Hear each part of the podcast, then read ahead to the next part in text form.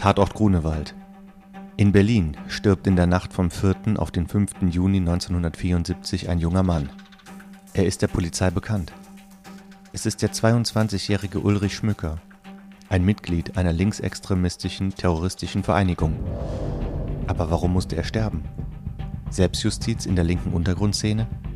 Zart und Bitter begibt sich auf Spurensuche und blickt auf die Bewegung 2. Juni, den Berliner Verfassungsschutz und auf einen der längsten und umstrittensten Gerichtsprozesse in der Geschichte der Bundesrepublik Deutschland. Willkommen bei Zart und Bitter Crime Stories.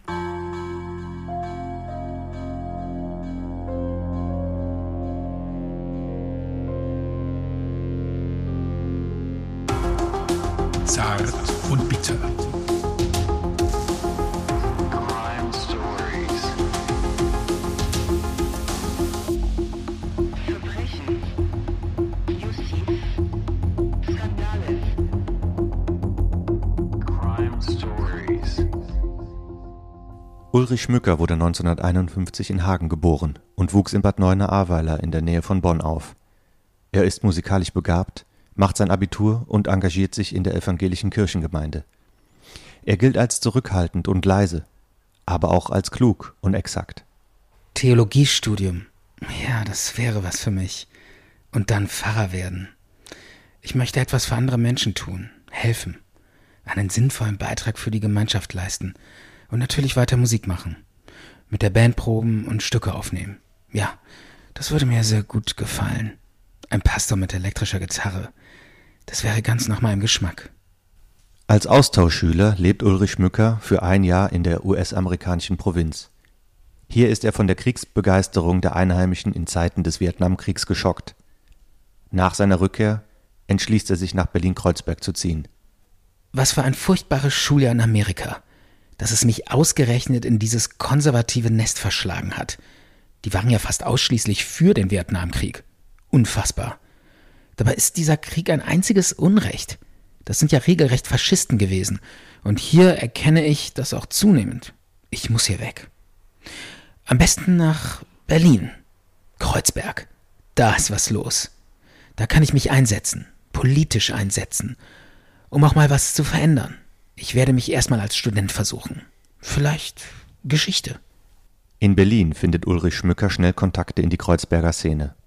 Er hilft bei der Besetzung einer Fabriketage für ein Jugendzentrum und lernt die lose anarchistische Verbindung Schwarze Hilfe kennen. Diese sind auch an Bankrauben und anderen Aktionen beteiligt. Vieles in der linken Szene bleibt spielerisch, wie der antiautoritäre Zentralrat der umherschweifenden Haschrebellen. Doch gleiten einige in militantere Verbindungen ab. Die Bewegung 2. Juni entsteht. Auf einer Veranstaltung der TU Berlin lernt Schmücker Inge Fied kennen. Die spätere RAF-Terroristin wird 1990 wegen versuchten Mordes zu 13 Jahren Haft verurteilt. Hier, dieses Flugblatt, das Inge mir gegeben hat. Das muss ich mir nochmal in Ruhe durchlesen. Jetzt reicht's. Die haben wirklich recht. Ich muss mich denen anschließen, dieser sogenannten Bewegung 2. Juni.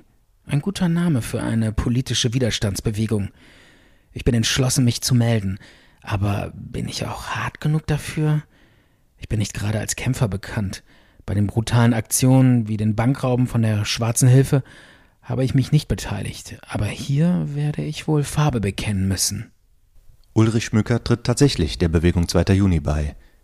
Diese verübt mit einem selbstgebastelten Sprengsatz einen Anschlag auf einen Yachthafen in Berlin. Dabei kommt ein Mensch um. Er und drei weitere Freunde wollen in Bonn einen weiteren Anschlag verüben. Vor dem türkischen Konsulat soll eine Bombe detonieren, um gegen die Hinrichtung dreier Studenten in der Türkei zu protestieren. Doch zu dem Anschlag kommt es nicht.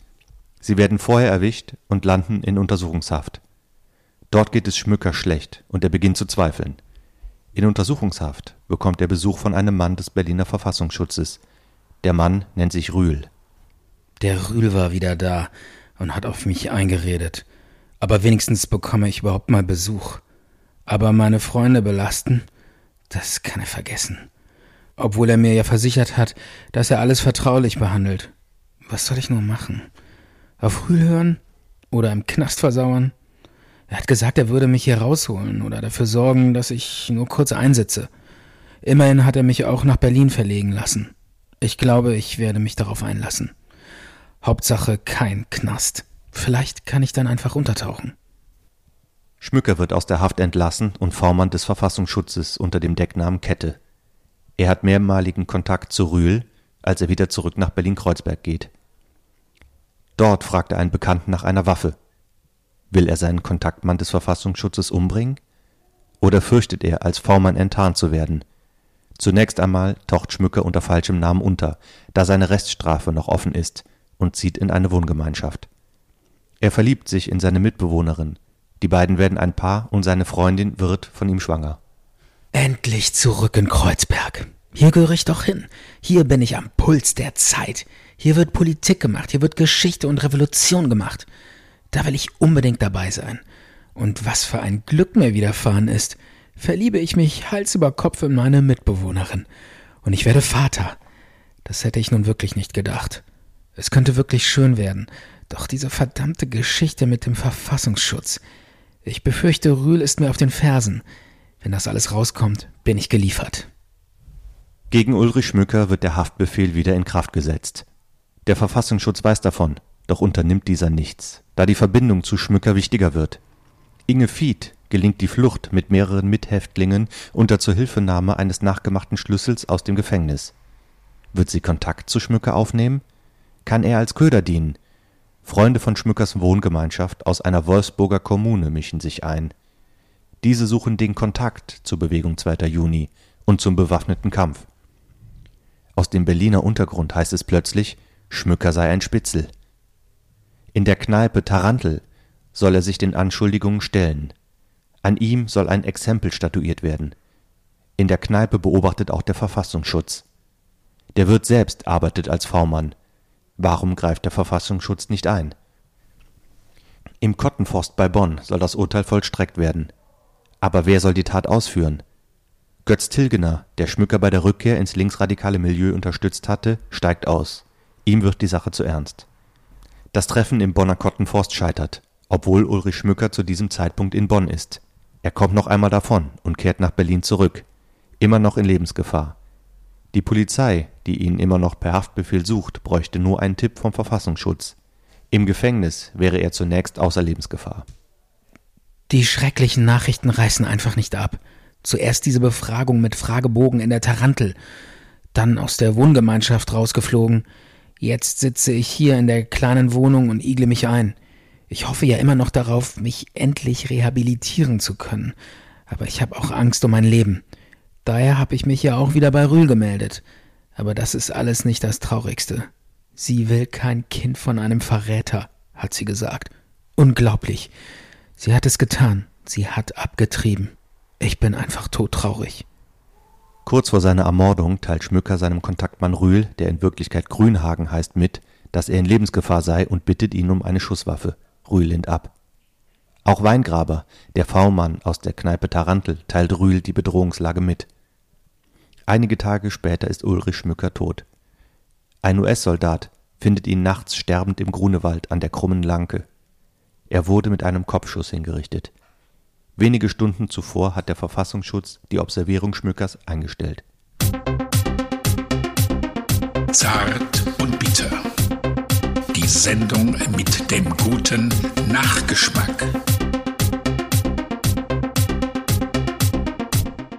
So, wir sind im Talk. Hallo Stefan. Hallo Michael. Das ist jetzt der zweite Teil von unserer Crime Stories. Ja. Ähm, Im ersten Teil hatten wir so einen Hörspielteil und haben über den Mord an Ulrich Schmücker, ähm, haben das hörspielhaft dargestellt, wie er ähm, ermordet wurde.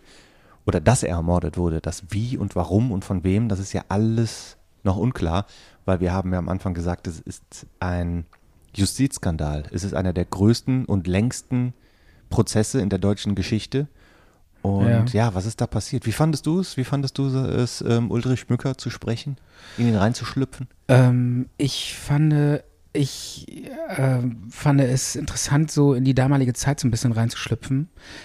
Die, in die, ja, es, es war ja so Ende der 60er eigentlich, ne? 74 ist 74, es. ja, hat mich auch ein bisschen gewundert vom Datum her, weil die große Phase, wo die linksextreme Szene so entstanden ist, wo die großen Revolten auch waren in der Gesellschaft, das waren ja eher so 68 Ja, Und 69 war es schon wieder vorbei eigentlich. Ja, aber du weißt doch, der deutsche, Aber- wann war der deutsche Herbst, wo die RAF die großen Anschläge vollübt hat? Das kam erst später. Das ne? kam später erst. Ja, ja, die, Haben, die haben ja dann weitergemacht. Die wollten weitermachen. Ja, das war, glaube ich, dann die, die zweite Generation der RAF. Mhm. Und ich glaube, erst 1971 ist er, glaube ich, nach Berlin gegangen als Student.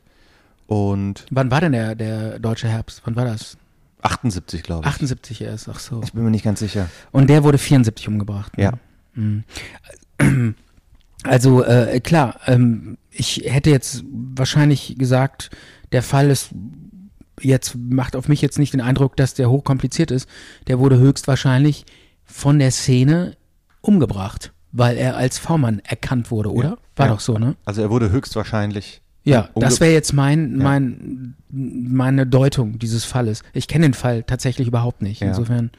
Aber du wirst mich wahrscheinlich aufklären, dass da wahrscheinlich was viel äh, Größeres hintersteckte, oder? Ja, da steckt natürlich der Verfassungsschutz ganz äh, e- enorm dahinter. Der wurde halt äh, damals, als er in U-Haft saß, von dem äh, Grünhagen alias Rühl angesprochen. Der war vom Berliner Verfassungsschutz und er wollte ihn als V-Mann gewinnen. Hat ihn dann halt auch etwas unter Druck gesetzt. Ja, was ja durchaus ein, ein Mittel ist, mit dem die, der Verfassungsschutz auch heute noch arbeitet, vor allen Dingen heute in der rechten Szene. Ja, in der linken Szene auch, mit Sicherheit. Ja, aber in der ist- rechten Szene ähm, Da- ist ein bisschen wichtiger geworden jetzt. Das gab es ja damals gar nicht Ja, ja, ja. in der rechten Szene. Man muss das natürlich auch in der damaligen, in dem Kontext damals sehen. Der, die linke Szene ist damals entstanden aus einer gesellschaftlichen, ja, ich würde mal sagen, so einem gesellschaftlichen, ähm, aus so einer Melange heraus, wo äh, nach dem Krieg erstmal mindestens 15 Jahre lang äh, die Gesellschaft total konservativ war und alle Nazis aus dem damaligen äh, aus der damaligen Zeit eigentlich alles verschwiegen haben. Und die jungen Leute waren, die haben aufbegehrt und haben gesagt, wir wollen jetzt endlich darüber reden. Was habt ihr im Krieg damals gemacht? Das war alles erzkonservativ und keiner hat darüber geredet und auch das Leben war erzkonservativ. Die, das, das Leben passierte in der kleinen Familie und alles, was irgendwie äh, nicht der Norm entsprach, wurde verpönt und war schlecht. Und dagegen sind dann die jungen Leute auf die Straße gegangen. Das war so diese Situation damals. Und daraus ist dann dieses, diese Antibewegung entstanden. Wir wollen nicht mehr dieses, diesen Muff, diese muffige Gesellschaft von unseren Eltern, dieses muffige Leben in der, in der Kleinstadthölle leben. Daraus konnte ja auch quasi nur eine linke Szene entstehen. Genau, Von dem, also- was sollte sonst der Gegenpol dazu sein? Das, äh, und heute ist die linke Szene natürlich nicht mehr so groß, weil man braucht mit sich nicht mehr gegen irgendwas auflehnen. Das ist ja alles schon aufgearbeitet worden. Sexuell ist alles möglich. Wir haben YouPorn, wir rennen in Miniröcken rum, ähm, wir äh, akzeptieren keine Autoritäten mehr. Das war ja damals noch alles, das war ja damals noch alles, Politischer war es auch. die Leute waren auch politischer damals. Das Und die waren auch selber viel politischer interessiert.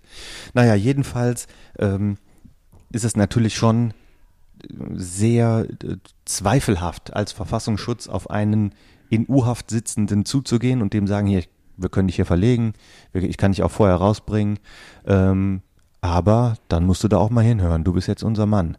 ja. Deckname Kette und Läuft das, Das denn dann- so? Ich, ich habe überhaupt keine Ahnung. Ich- ich weiß Ge es Geht das nicht. so? Man geht dann auf die Leute zu und sagt, pass mal auf, du brauchst hier nicht im Knast sitzen, Ja, du musst aber- aber für uns arbeiten. Aber äh, gegen einen, der äh, bei einem Verbrechen quasi äh, erwischt wurde, Ja. dem halt quasi un unter Druck zu setzen, ähm, wir können dich hier etwas, äh, wir können dich woanders hin verlegen lassen, ich lass dich früher raus, der war noch nicht mal verurteilt. Und trotzdem hat der Verfassungsschutz dafür gesorgt, dass der ähm, rauskommen kann. Ja. Ähm, und dann hat er den Decknamen bekommen und er selber hat dann gedacht, ich tauche jetzt mal unter.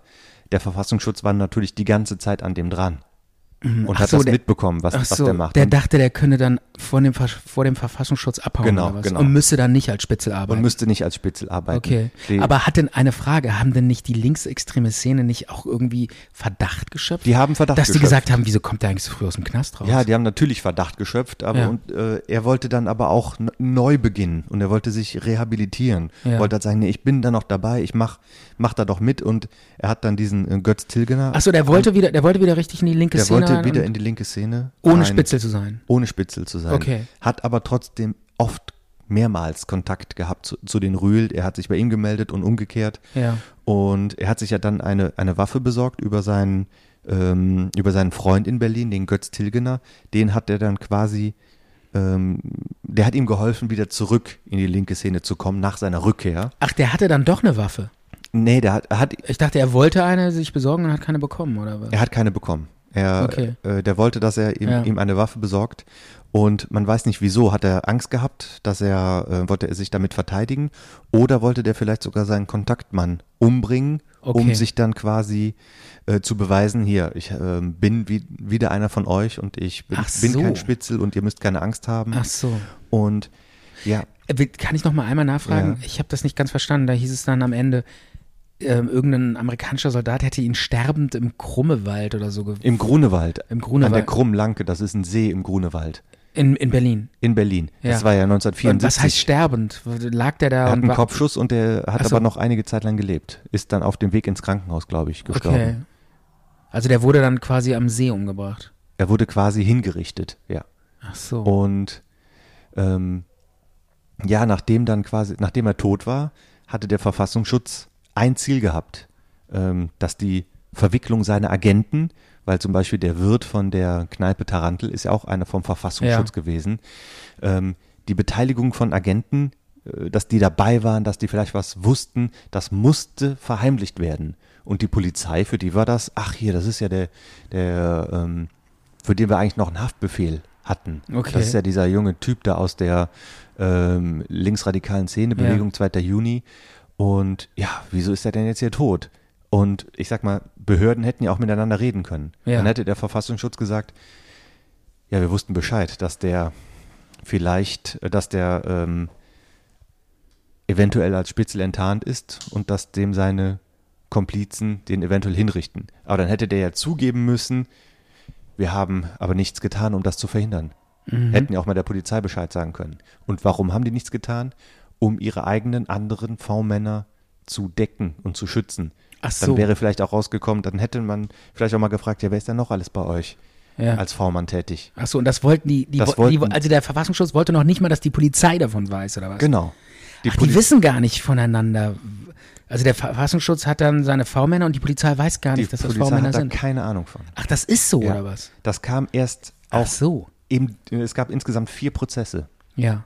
Und erst im dritten Prozess kam raus, der war V-Mann vom Verfassungsschutz. Ach so. Ja. Das wusste Das man wusste vorher keiner. alles gar nicht. Keiner hatte da eine Ahnung Okay. von. Und der Verfassungsschutz hat dann, ähm, es gab ja diese sogenannte Wolfsburger Kommune, die dann Ja. auch, ähm, das waren Freunde von seiner WG, von seiner neuen WG, ähm, wo er dann auch die, die Freundin hatte, die das Kind hatte. Ja. Und ähm, davon Freunde, die aus Wolfsburg kamen, die haben dann gesagt, hier, die, wir haben da gehört, der Typ sei ein Spitzel. Ja. Und diese Wolfsburger Kommune hat da irgendwie Druck gemacht. Die haben gesagt, wir haben das von anderen gehört, dass, dass der ein Spitzel ist. Mhm. Ähm, wir wollen da jetzt mal äh, den, dem auf den Zahn fühlen. Deswegen wurde da dieser in der Tarantel dieser äh, Fragebogen, den der ausfüllen sollte und so weiter. Dann hat der, der Götz Tilgener, der eigentlich ein Freund von ihm ist, der hat auch schon ein Bekennerschreiben äh, verfasst und letztendlich waren die sich einig, der muss erschossen werden. Aber Götz Tilgener ist dann ausgestiegen, der ist übrigens ein paar Jahre später selber gestorben. Okay. Die Umstände sind da auch ein bisschen unklar. Ja. Und der hat gesagt, ich mache da nicht mit. Und ähm, ja, der hat dann auch schon geahnt, äh, Mhm. dass er ähm, enttarnt ist als V-Mann Ja. Und dass die Und wollte ihm, sich. ihm was zuleide tun. Dann hat er sich auch bei dem Rühl gemeldet und hat gesagt, Ja. hier, ich bin hier in Lebensgefahr. Ja, ja. Ich muss dir ja Fragen beantworten. Die denken, ich wäre beim Verfassungsschutz, holen, holt mich hier raus der oder sonst was. Hat quasi nach Hilfe dann auch gefragt. genau, genau. Und hätte zwar sich auch bei der Polizei melden können, aber warum er es nicht getan hat, Also ist Ja. äh, dann am Ende in dem Prozess rausgekommen, wer hat ihn denn jetzt erschossen? Also zuerst mal hat dann der Verfassungsschutz gesagt, ähm, hat der so agiert, dass der gesagt hat, ja, das waren höchstwahrscheinlich die aus der Wolfsburger Kommune. Eigentlich sind wir uns da relativ sicher, dass das da, ähm, es gab Ja. auch, auch Fotos, die haben Fotos gemacht, wie die äh, von dieser Wolfsburger Kommune einen Tag vorher an diesem See, an der Krummlanke waren, um eventuell diesen ähm, Prozessort auszukundschaften. Ja. Und ähm, davon, davon gibt es äh, Fotos und alles. Und der Verfassungsschutz wollte dann der Polizei da irgendwie so einen Hinweis drauf geben. Also haben die einen Unfall mit Fahrerflucht fingiert ähm, und bei einem Unfall mit Fahrerflucht wird ja die Polizei gerufen. Ja. Und als die Polizei dann da war bei diesem Unfall, der damit überhaupt nichts zu tun hat, das war Ja. auch eine äh, andere, äh, viel später, haben die da Dokumente und Ausweispapiere und sowas gefunden, die quasi, ach das hier, was sind das denn hier für Sachen? Ja. Ähm, das hätte, kann doch was mit diesem Mord da zu tun haben. Weil, und äh, dass man dann da quasi Dokumente und so. Ach, die haben das, das erst, haben die erst danach diesen Fahrerfluchtunfall. Dieser Fahrerfluchtunfall, der wurde inszeniert vom Verfassungsschutz, Ja. um denen quasi ähm, Um die Polizei dahin zu schicken. um Damit der Mord verhindert wird, oder was? Nein, nein, nein, der war viel später, dieser Unfall mit Fahrerflucht. Ach so. Die haben dort Beweise für diesen Mord an, an Schmücker deponiert, damit die Polizei das, die können denen ja keinen Brief schicken. Hallo, hier ist der Verfassungsschutz, das sind die Beweise in diesem so. Schmückermord. Echt nicht? Aber heute, mittlerweile kann man das doch, oder? Ich weiß es nicht, wie Ah, das sehr die Behörden zusammenarbeiten. Die Ach, da mussten die die da so, so, so, so, so äh, pseudomäßig hinschicken, damit die da was find, das finden. Die hätten denen auch einen anonymen Brief schicken Wieso können. ist der Verfassungsschutz nicht einfach selber dahin gegangen? ja. Keiner weiß, wer da. Die haben doch auch Beamte, oder? Keiner weiß, wer da arbeitet, wer ist der, der Richtige, wer sind die Decknamen, wer sind die V-Männer. Ja. Also in den 70er Jahren hat da keiner irgendeinem getraut. Die Staatsanwälte wussten nichts davon, die Polizei wusste nichts davon. Und die haben aber dann trotzdem gesagt, wir wollen denen ein bisschen so die Beweise mal so rüberreichen. Also fingieren wir da so einen Unfall, da wird die Polizei gerufen, die gucken in diesen Wagen und finden irgendwas, was zu einem anderen Mordfall passen Ach könnte. so, okay. Anstatt da mal zu telefonieren, aber dann hätten die ja noch mehr sagen müssen. Dann Mhm. Ja, hätten sich zum Beispiel auch die Fragen gefallen müssen, Moment mal, ihr wart am Tag vorher da und habt Bilder gemacht von Leuten, die da an diesem Tatort waren. Warum habt ihr uns nicht Bescheid gesagt? Warum Mhm. habt ihr dem Schmücker nicht Bescheid gesagt? Warum habt ihr nicht, seid ihr nicht eingeschritten? Ihr seid mitschuldig. Mhm. Das ist strafbar.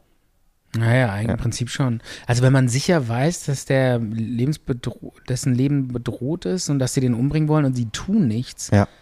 Könnte man schon auch sagen, das ist unterlassene Ja. Hilfeleistung. ne? Ja, das wäre unterlassene Hilfeleistung gewesen, Mhm. auf jeden Fall. Oder Beihilfe sogar. Jedenfalls ähm, haben die den Hinweise gegeben zu dieser Wolfsburger Kommune, auch über diesen Mhm. fingierten Unfall. Aber das waren jetzt nicht so richtig gerichtsbelastbare Beweise. Deswegen war der Prozess dann auch so, so wackelig. Ja. Und die haben dann aus dieser Wolfsburger Kommune hat dann einer gesagt, ähm, der hieß Jürgen Bordeaux. Ja. Bordeaux, ich weiß nicht genau, wie man, ich muss gleich nochmal nachgucken, wie, Ja. wie er geschrieben wird. Und der hat gesagt, ich packe hier aus, ich bin euer Kronzeuge. Und später wusste man aber dann auch nicht, äh, ist das alles so glaubhaft, was der gesagt hat, oder will der sich eher selber schützen? Mhm. Ist der vielleicht auch ein Mitarbeiter vom Verfassungsschutz?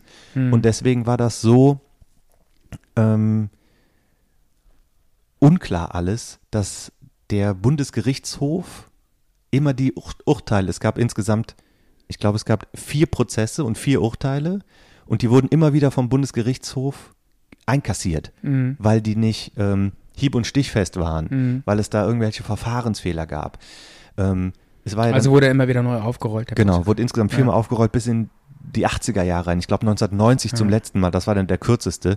Also die es dann vermutlich waren, die, die saßen dann auch eine Zeit lang im Knast, ähm, wurden dann sogar dann entlassen mit, ähm, wie heißt das, Entschädigung, Haftentschädigung oder sowas? Äh, Für die Zeit, die man im Knast sitzt, oder Ja, was? Haftentschädigung, ja. Ja, weil man das, ähm, äh, weil das für das Gericht nicht nachvollziehbar war, wer wusste was, wer hat wen da irgendwie, also für jetzt Ja. Verfassungsschutz, Staatsanwälte, ähm, das reicht nicht, um die, die es wahrscheinlich waren, rechtskräftig Ach zu so, am verurteilen. Ende hi- wurde im Prinzip also keiner verurteilt. Es wurde keiner verurteilt.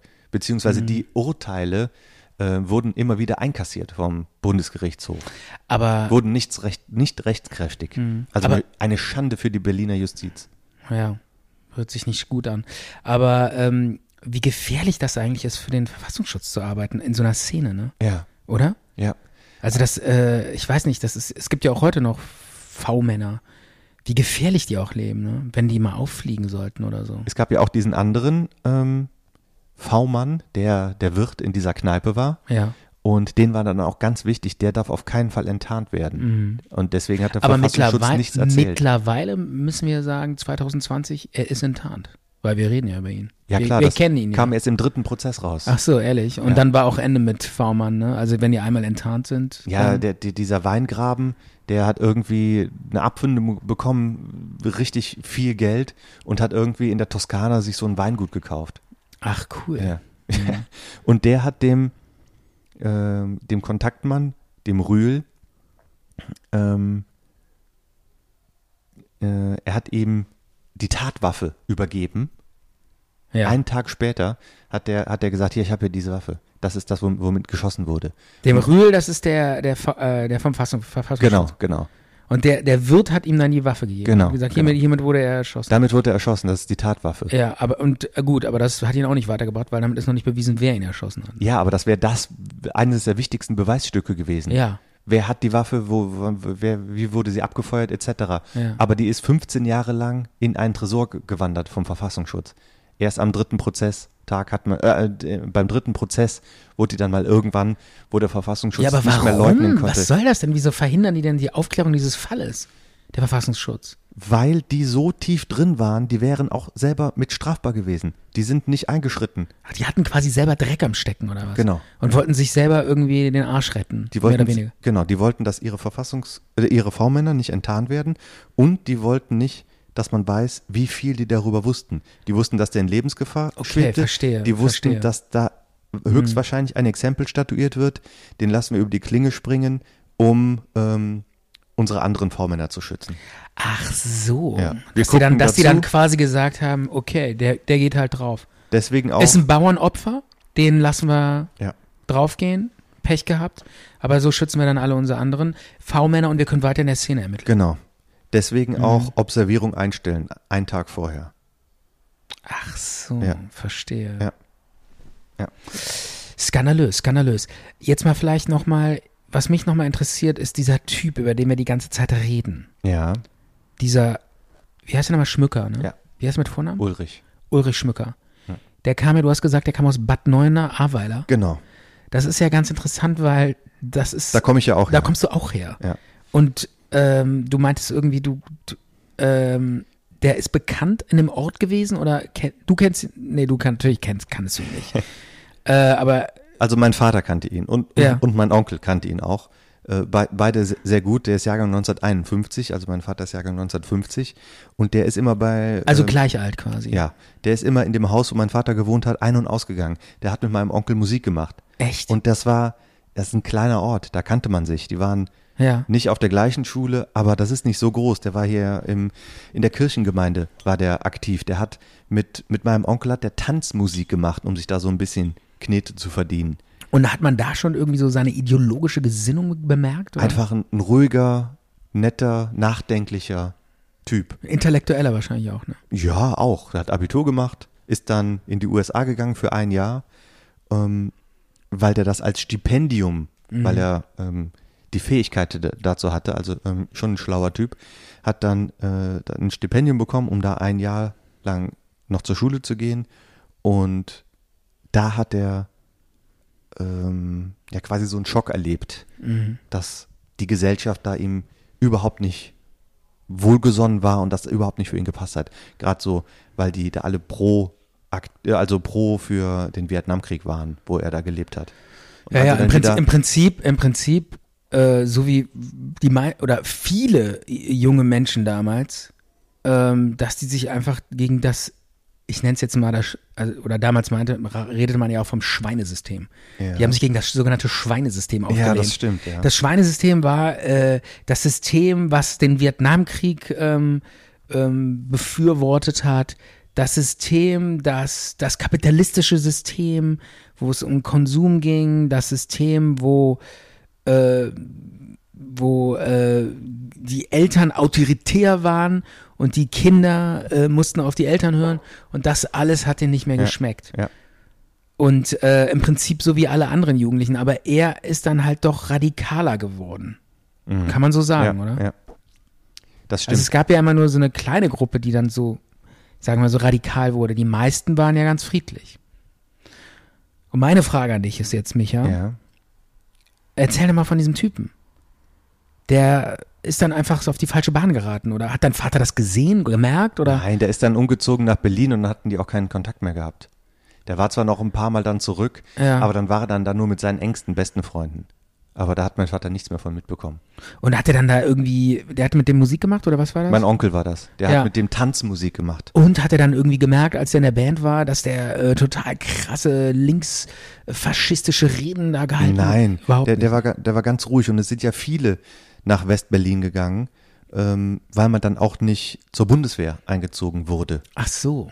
Weil wer in West-Berlin seinen Wohnsitz hat, ähm, das war so ein, ja, so, so ein Vorteil, wenn man, deswegen sind da auch ganz viele junge Leute hin und auch viele junge Männer. Und Pazifisten vor allen Dingen, weil die halt nicht zur Bundeswehr wollten. Ja, die haben gesagt, ich habe keinen keinen Bock zur Bundeswehr zu gehen. Ich will studieren, ich will sonst was machen. Ja, ich will ja. mich äh, in der Ich will linken mich nicht in- Szene in- engagieren. Ich, ich will, will- bestimmt nicht zur Bundeswehr. Ja, und mich in Panzer setzen und irgendwie auf Vietnamesen schießen. Und Also. weißt du, wie, wie schwierig das war, damals irgendwie zu verweigern oder ähm, Zivildienst zu machen? Das kann man sich überhaupt nicht vorstellen. Echt? Ich weiß Also, nicht, ob es da Zivildienst gab es damals. Ach so, Weiß das ich kam dann alles erst. Ich weiß gar nicht, ob es das überhaupt schon gab. Okay. Du, teilweise, wenn du dich verweigert hattest, bist du ja in den Knast gekommen. Wenn du ähm, aus Berlin dann mal zurückgegangen bist, um hier dann irgendwie zu sein, dann kann es sein, dass denn die Feldjäger vor deiner Wohnungstür standen, Ding Dong, und haben dich dann mitgenommen. Einkassiert oder was? Genau. Ja, in anderen Ländern ist das ja immer noch so, ne? Aber ich glaube, bis dass Aber- du 25 bist oder so, und dann Mhm. konntest du, glaube ich, nicht mehr eingezogen werden. Und natürlich, Ja, in anderen Ländern. Die Länder, Ja. wovon hier die, äh, die AfD-Idioten so träumen, wo die hingucken, in so ähm, autokratische Länder, ah, Russland, hm, ist ja toll da. Äh, ne? Und die würden es da überhaupt nicht aushalten. Weil Ja. da, da weht ein anderer Wind und der ist bitter und Der ist rau. hart. Ja. ja, Und nicht so zart wie hier. Hier kannst du sagen, was du willst. ja, Hier Mhm. kannst du stimmt. sogar auf eine Corona-Demo gehen. Kannst du deine ohne Meinung Maske sagen. Kannst du eine, ja. Ja, aber dann sollte man mal eine Strafe kriegen, wenn man hier ohne Maske rum- rumrennt. Also ein paar Geldstrafen.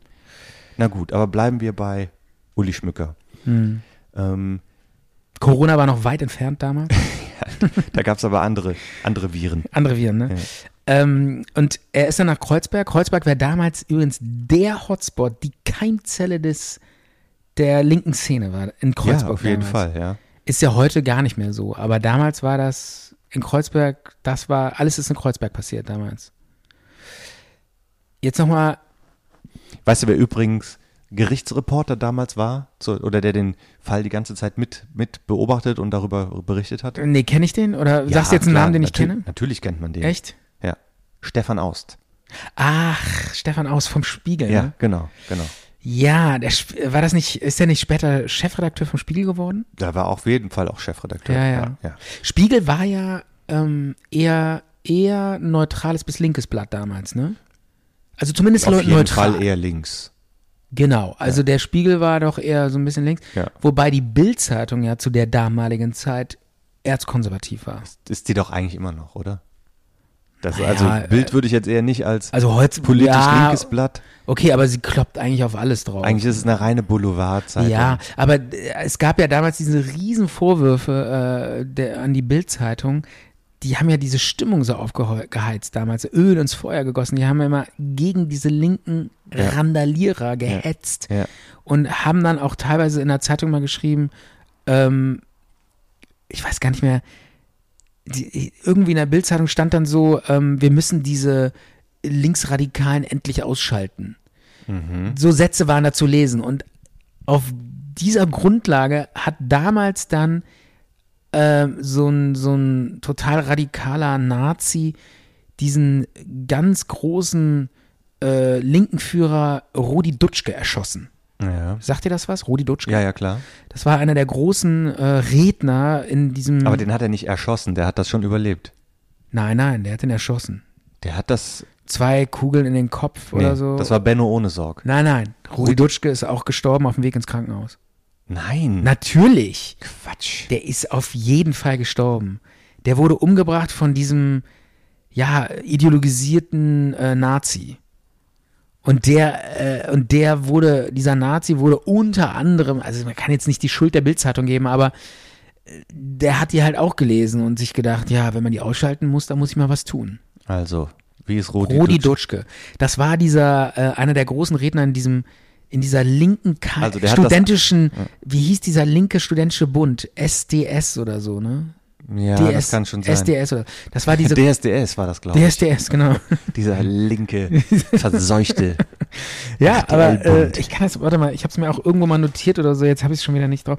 Aber ähm, genau, und der, der wurde dann ähm, erschossen und der Bild-Zeitung wurde unter anderem die Schuld dafür gegeben. Und dann gab es große Demonstrationen vor der, vor den Redaktionsgebäuden der Bild-Zeitung. Und teilweise flogen auch Molotow-Cocktails und sowas. Das war aber, das war aber vorher, das war 1900, ich Ja. glaube so 68 oder so war das. Ja, also jetzt nochmal Rudi Dutschke, auf den wurde ein Attentat verübt, was Ja. er überlebt hat. Er ist dann ein paar Jahre später gestorben an einem epileptischen Anfall. Ist In der, äh, in der Badewanne. Ach, dann habe ich das falsch. Höchstwahrscheinlich waren das auch Spätfolgen, weil der hat schon starke, also der hatte, wurde nie wieder gesund. Der hatte schon starke, ähm, Ja, der wurde ja in den Kopf geschossen. starke Schäden gehabt von diesem Attentat. Ja. Und wer erschossen wurde, das war Benno ohne Sorge. Benno ohne so, aber der wurde von einem Polizisten Und erschossen. der wurde am 2. Juni erschossen. 19, war das dann 1968? 68 auch. Und deswegen Glaube ich. hieß halt auch dann die Bewegung 2. Juni. Ach an dem so. Todestag von dem Benno ohne Sorge. Also und da und deshalb diese, diese Be Bewegung, wo hier dieser Schmücker drin war, 2. genau. Juni. Bewegung Deswegen 2. haben die Juni. sich so genannt. Ja. Übrigens der ähm, der Mord an Benno ohne, ohne Sorg Ja. äh, wurde von einem Polizisten äh, begangen. Also ich nenne Mord darf man das ja gar nicht nennen, sondern Warum du, nicht? Weil Mord äh, ist ja eine Straftat, wo halt, äh, niedrige Beweggründe hinzukommen müssen. Und äh, wenn ein Polizist einen Demonstranten erschießt äh, in einer Situation, wo er sich angegriffen fühlt, ist das kein niedriger Beweggrund. Ja, sind, die Todesumstände sind aber unklar. Sie sind unklar und vor allen Dingen, er wurde von hinten erschossen. Ah, okay. Und das zeigt natürlich, dass der Polizist eigentlich nicht bedrängt wurde. Und ähm, das war auch alles ganz unklar. Aber in der damaligen Zeit, wo auch das ganze Justizsystem alles erzkonservativ war und die doch eher diese linken Demonstranten als irgendwelche bekloppten äh, Unruhstifter, also wie Donald Trump jetzt die äh, Leute quasi ähm, alle verurteilt, die auf die Straße gehen und äh, Black Lives Matters äh, dafür demonstrieren. So ähnlich wurden damals diese Linken äh, einfach so äh, ja ab, einfach so in so eine Schublade gesteckt, in der sie gar nicht alle reingehörten, sondern viele haben sich zu Recht aufgelehnt gegen bestimmte gesellschaftliche Strukturen. Und dieser Polizist wurde dann, äh, glaube ich, auch gar, fast gar nicht verurteilt. Also ich weiß gar nicht, ob der freigesprochen wurde oder nur so eine Bewährungsstrafe oder so. Also wirklich minimalistisch. Ja. Und das hat quasi die, ähm, ja, die, das, alles, was dann später passiert ist, ins Rollen gebracht.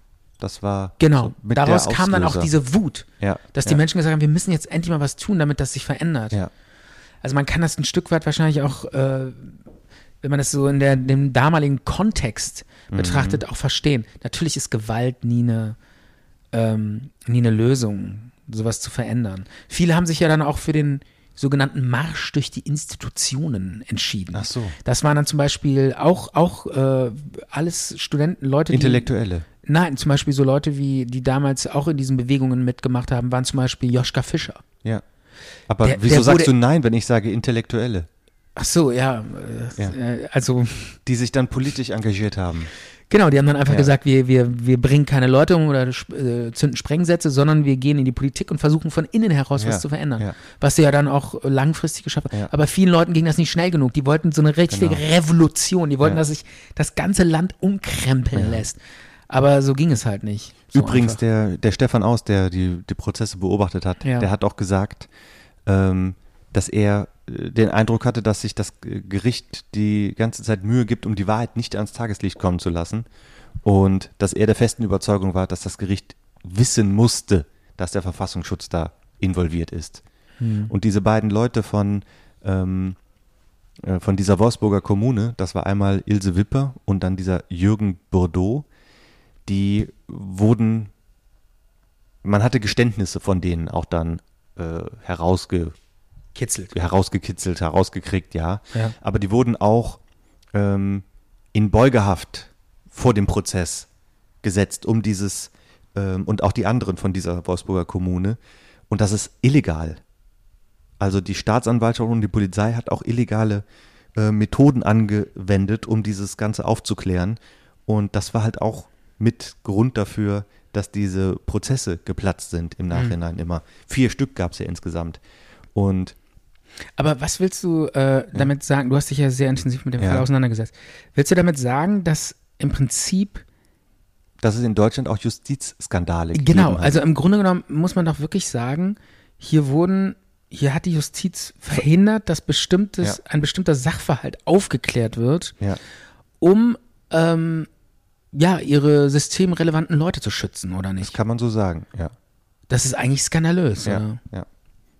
Also sechs Beschuldigte waren Man im ersten Prozess vor Gericht und ähm, die, die Frau, die Ilse Wipper, die wurde zu einer lebenslangen Freiheitsstrafe verurteilt und der Kronzeuge, der Jürgen Bordeaux, der wurde zu fünf Jahren Jugendstrafe Ja. ähm, verurteilt und ja, später hat dann der äh, Bundesgerichtshof, der für die Revision zuständig war, das Ganze wieder einkassiert.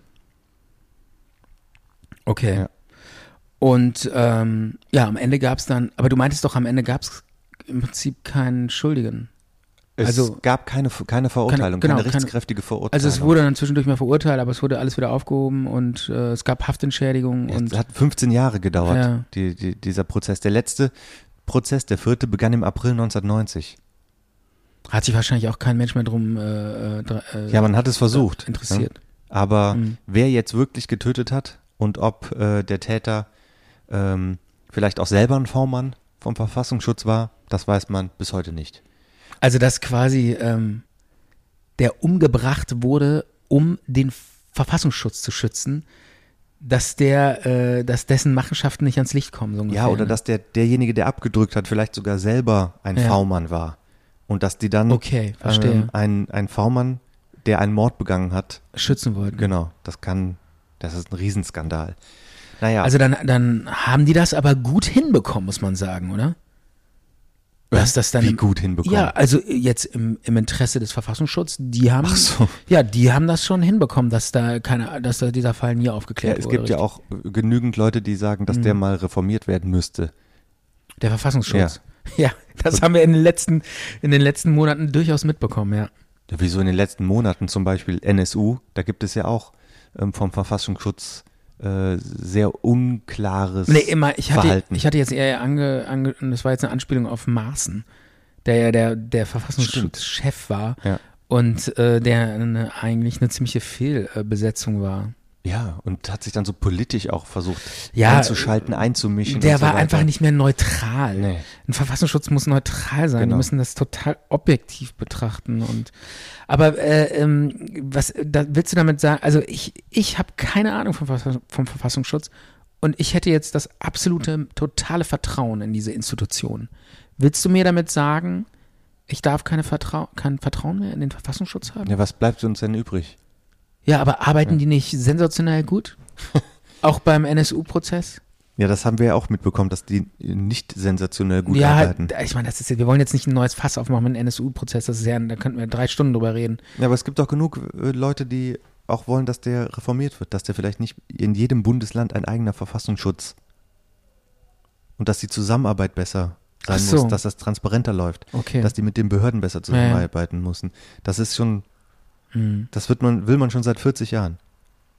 Naja, aber ich will dir noch erzählen, was aus diesem Grünhagen geworden ist. Das war ja, Wer war das nochmal, Grünhagen? das war der ähm, Mitarbeiter vom Berliner Verfassungsschutz, alias, der- alias Rühl. Ah ja, okay, der quasi der Kontaktmann zu diesem, Ja, der war Äh, dann später enttarnt. zu dem, zu dem, äh, zu dem Opfer. Ja, der wurde ja quasi ähm, in den Gerichtsprozessen wurde der ja quasi enttarnt. In Ja. dem dritten Prozess war das Okay. dann klar, dass der Verfassungsschutz und dieser Typ ähm, da Bescheid wissen Aber musste. der war nicht in der linken Szene, ne? Der war einfach nur ein Beamter. ja schon ein bisschen mehr als einfach nur Beamter. Wenn du da, wenn du V-Männer kontrollierst und steuerst, dann bist du nicht einfach so ein kleiner Sachbearbeiter. Das stimmt, Ja. aber er war jetzt nicht in der Szene bekannt, oder? Da hatte er keinen Kontakt zu. Doch, er war äh, Verfassungsschützer äh, und hat äh, quasi gegen die linke Szene gearbeitet, Okay. ne, um ja, die linke aus, Szene zu ja, als bekämpfen. Un, das, ja, aber als Unbekannter. Er war den, die aus der Er linken war Szene, unbekannt. die kannten den alle nicht. Einfach nur Deckname Rühl. Ne? Ja. Dadurch kann, äh, da, da kannten die den. Aber als er dann enttarnt wurde, wurde der dann auch bedroht. Und ähm, Aus der linken Szene. aus der oder? linken Szene und die haben dann auch quasi gesagt, es gab dann, das war dann das, damals schon 1987 war das Magazin Panorama. Ja. Und damals schon gute Journalisten und heute immer noch. Mhm. Und äh, die haben da viel zu drüber berichtet. Und da gab es dann auch einen Brief, wo die Leute gesagt haben, hier, ehe der Grünhagen untertaucht, muss gehandelt werden. Aber ja, irgendwann war er dann tot, angeblich an Hautkrebs gestorben und soll irgendwo in Berlin bestattet worden sein. Aber es gibt da wohl auch gar keine, ähm, gar kein Grab und gar keine Verzeichnisse, wo der jetzt da liegen soll. Also irgendwann war er einfach Das ist ja schon hört sich von, ja schon, von, von der Bildfläche verschwunden. und, ja, Keine ja. Ahnung, wohin. Also, es hört sich aber schon danach an, dass die linke Szene damals richtig gefährlich war, ne? Auf jeden Fall. Ja, weil das kann man. Schleierentführung, Ja, ja. Attentate auf, äh, wie hieß er denn, Bu Bubak, der war damals, glaube ich, Arbeitgeberpräsident Mhm. oder Generalstaatsanwälte, die waren ganz, ganz stark gefährdet. gefährdet. Echt? Die Staats, ja, das waren ja quasi diejenigen, die Ankläger gegen die äh, äh, Terroristen, die haben ja den Staat vertreten, die haben ja die Justiz vertreten. Und der Generalstaatsanwalt, der war natürlich äh, der Feind. Mhm. Und da wurden ja auch Attentate auf die verübt. Ähm, Sprengsätze. Das war der, ja, das war dann dieser, dieser Herbst, der deutsche Herbst. Der deutsche Herbst. Das war übrigens 77. Auch Mogadischu, Entführung Ach der so. Landshut und so weiter. Krass, erst so spät. Ja. Und danach da, war. da warst du ja schon auf der Welt. Ja, ja, Wahnsinn. Übrigens, diese, die Schleieranführung war auch erst später, ne? Wann war die? So auch 77 oder so, ne? Ich glaube ja. Bin ich mir nicht Weil ganz ich sicher. kann mich noch daran erinnern, das war ja damals alles, spielte ja alles in Bonn damals. Da war ja noch Bonn Hauptstadt. Ja. Und ich kann mich noch daran erinnern, also ich nicht, aber meine Mutter Das hat ist im kollektiven Gedächtnis von deiner meine, Familie auch. Ja, ne? und meine Mutter ähm, hatte damals irgendwie kannte die die äh, Mutter vom äh, also die Frau von diesem Schleier. Mhm. Und wir haben mit den Kindern vom Schleier im Sandkasten gespielt. Wie du auch. Ja, ja, und mit den, der hatte, glaube ich, zwei Söhne und mit denen habe ich auch im Sandkasten gespielt. Und dann wurde da immer Aber so, wo der schon tot war dann. Nein, auch wo der gekidnappt wurde und so. Und dann wurde Stefan, da das war 77. Wie alt bist du? 75 geboren. 75 geboren? Ja, Krass. ja. Und mit 77 habe ich mit denen im Sandkasten gesagt. Ich kann mich da nicht mehr dran erinnern. Ja, aber ich kann mich nicht Mutter daran erinnern, mit wem ich im Sandkasten gespielt habe. Die. Und dann hieß es auch immer so, ja, die Söhne vom Schleier äh, und so, der Vater bist wurde. du so alt? Der Vater wurde entführt und so. war dann, war im Gespräch. Ja, also ja. ich habe das damals nicht mitbekommen, aber Ja. äh, war, war damals hier so in der, auf den Dörfern wurde das, wurde da viel drüber geredet. Und hat er hier gewohnt? Wo hat er gewohnt? Ja, hier irgendwie in Röttgen oder so hat er gewohnt. Ach ja. Ja, die haben ja damals alle in Bonn gewohnt. Das war ja hier Bundeshauptstadt, verstehst du? Ja. Also der war Arbeitgeberpräsident. Genau. Bundesvereinigung der deutschen Das war natürlich die totale Hassfigur von allen Linken, weil Arbeitgeber, Arbeitgeber, die Arbeit- ausbeuten. Ja, genau, die bösen Arbeitgeber. Ja, ja. Das ist ja, auch wenn du, wenn du als Anwalt die Arbeitgeberseite vertrittst, bist du immer so der Böse. Und Ja. wenn du die Arbeitnehmer vertrittst, dann bist du so der Robin Hood Anwalt. Ja. Aber keiner ist nur gut und nur böse. Der hat wahrscheinlich auch.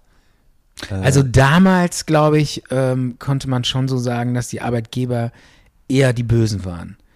Ich glaube, heutzutage hat sich das teilweise so, glaube ich, ein bisschen durchmischt. aber die waren jetzt auch nicht alle durch die Bank böse. Das. Nein, natürlich nicht. Weißt du, was ich will du jetzt hier nicht, ich bin ja auch kein, ich bin ja kein Linker. Ja, aber, aber also Stefan, kein was- Linksradikaler. wa- Was es damals Aber- noch so gab, ich sag mal, an äh, Betriebsrente, an Gehälter, Stimmt, an, das gibt's ja an. Zuwendungen. Weihnachtsgeld, Ähm, ich sag mal- Dritt, 13. Monatsgehalt und so, ne? ich sag mal so, da gab es schon eine große Generation von, ähm, ich sag mal, die, die, eh- die ehrlichen Kaufleute, Kaufmannsehre, hat man da, glaube ich, auch zugesagt. Ja. Und äh, da kann man nicht einfach nur sagen, ja, das ist alles nur hier Unterdrückung. Da waren bestimmt auch viele Die davon äh, profitiert Liberale, haben. ja, profitiert auch, aber es gab aber bestimmt viele Liberale, ähm, die natürlich auch wirtschaftlich gedacht haben, aber die trotzdem ihre Angestellten nicht ausgebeutet haben.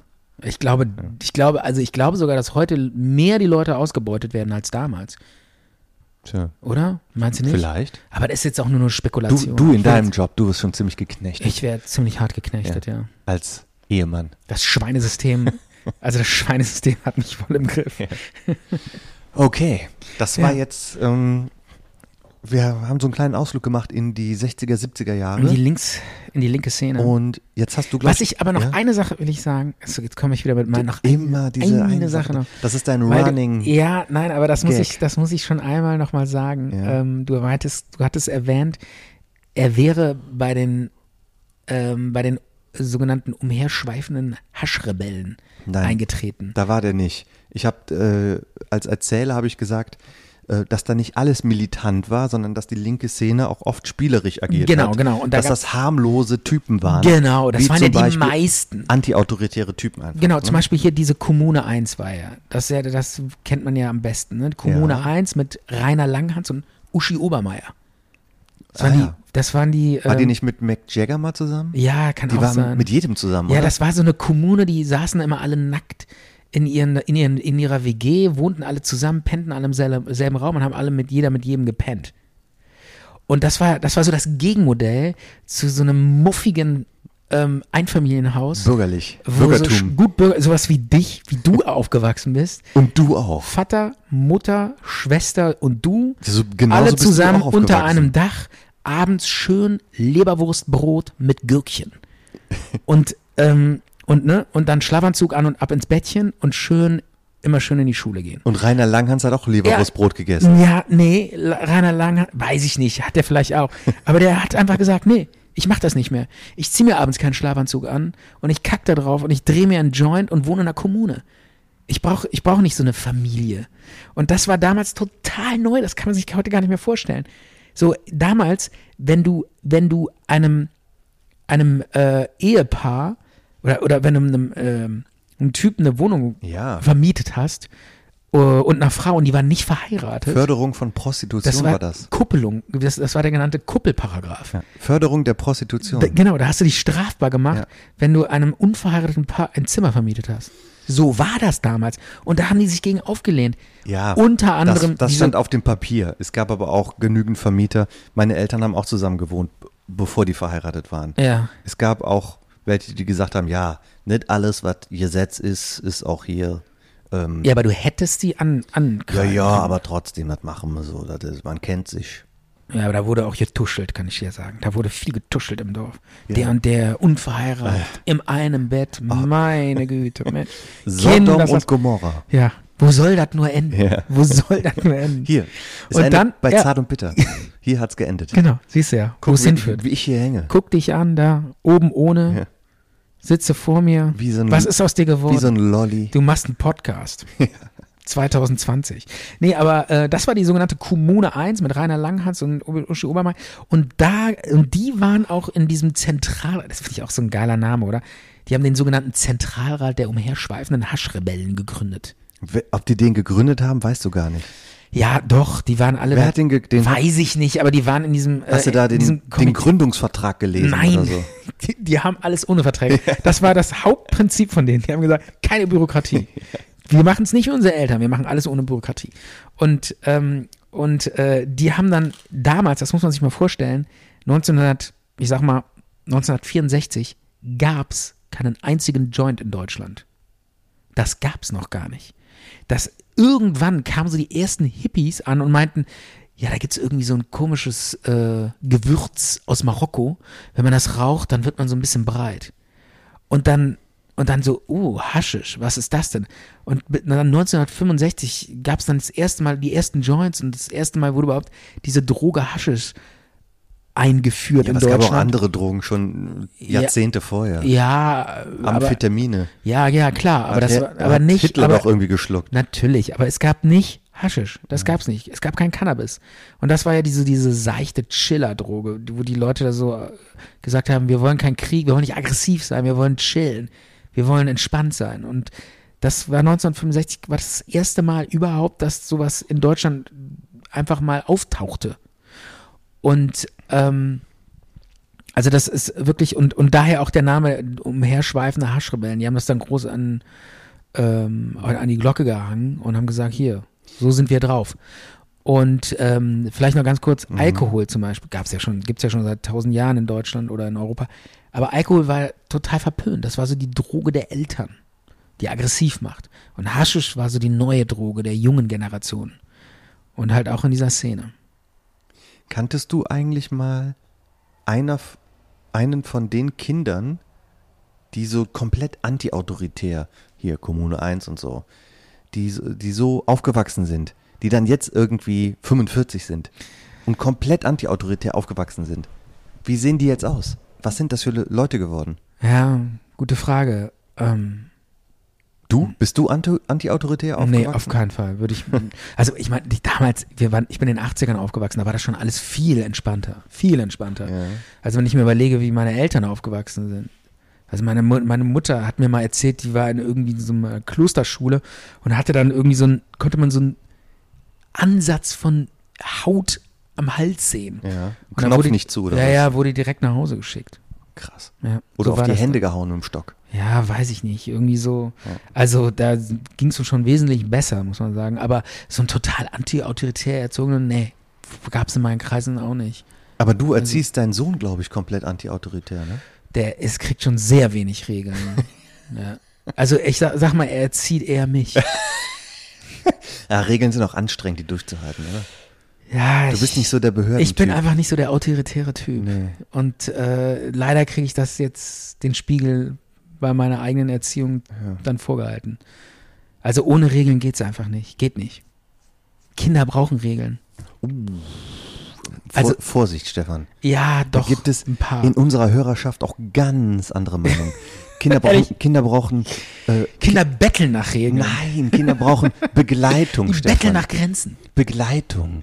Keine Ja, ja, Grenzen. nee, du hast Alles recht. offen. Ach, ich bin so seicht und anti-autoritär und bei mir gibt's nie eine wirkliche Ansage. Und bis ich mal streng werde und wie ich dann streng werde, dann, jetzt ist aber mal ruhig. da lacht er sich schon wieder kaputt, ey. Ich kann gar nicht streng Wenn, sein. wenn du das so also sagst, komm, ey, echt, muss ich auch lachen. also mit Regeln, ich bin wirklich, also bei mir ähm, kann jeder machen, was er will. Leider. Tja. Das ist ein Also- schönes Schlusswort, Stefan. Ja. Wir machen jetzt mal so langsam Schluss. Du, Okay. du packst noch ein Lied hier so hinten rein, was ähm, Genau, was aus den 60ern Ja. ist, äh, Erzähl ich setze es noch auf die Playlist. Ähm, der Song ist von Barry McGuire.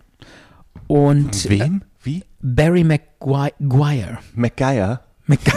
Habe ich Geier gesagt? Ja. Mac MacGyver? MacGyver, nee, Der, den Ba- Titelsong von MacGyver spielen Nein, es- wir jetzt. Irgendwie so. Ja, weiß ich nicht mehr. Ähm, Barry McGuire, McGuire heißt der. äh, Barry McGuire. Okay. Und äh, der Song ist von 1985, Eve of Destruction. Von 1985, doch. Äh, 1965, Entschuldigung. so. Und Eve of Destruction ist einer der bekanntesten äh, großen Hymnen aus der damaligen Zeit.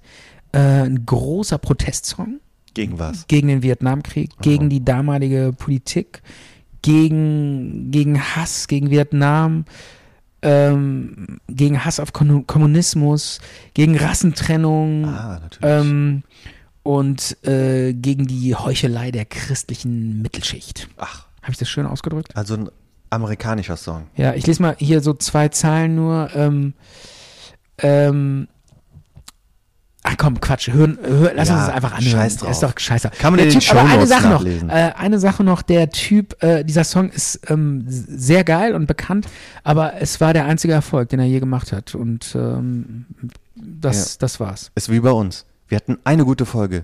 Ich glaube, das war die Loser-Geschichte. Ehrlich? Und das war unser genau. One-Hit-Wonder Ja, und genau. danach kam nur noch Murks. Okay, gut. Micha, schön, dass wir heute mal über so einen Crime-Fall Ja, geredet haben, Das den war du mitgebracht hast. Crime Stories und, und, Folge 8. und dabei auch so schön nochmal in die 60er Jahre abgelitten sind, wo, wo man eigentlich noch so viel drüber erzählen könnte. Ja. Aber wir belassen es dabei. Alles klar. Dann gehen wir jetzt mit dem letzten Lied raus und dann auf Wiedersehen. Ciao.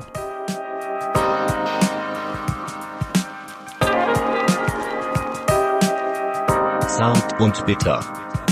Zart und bitter.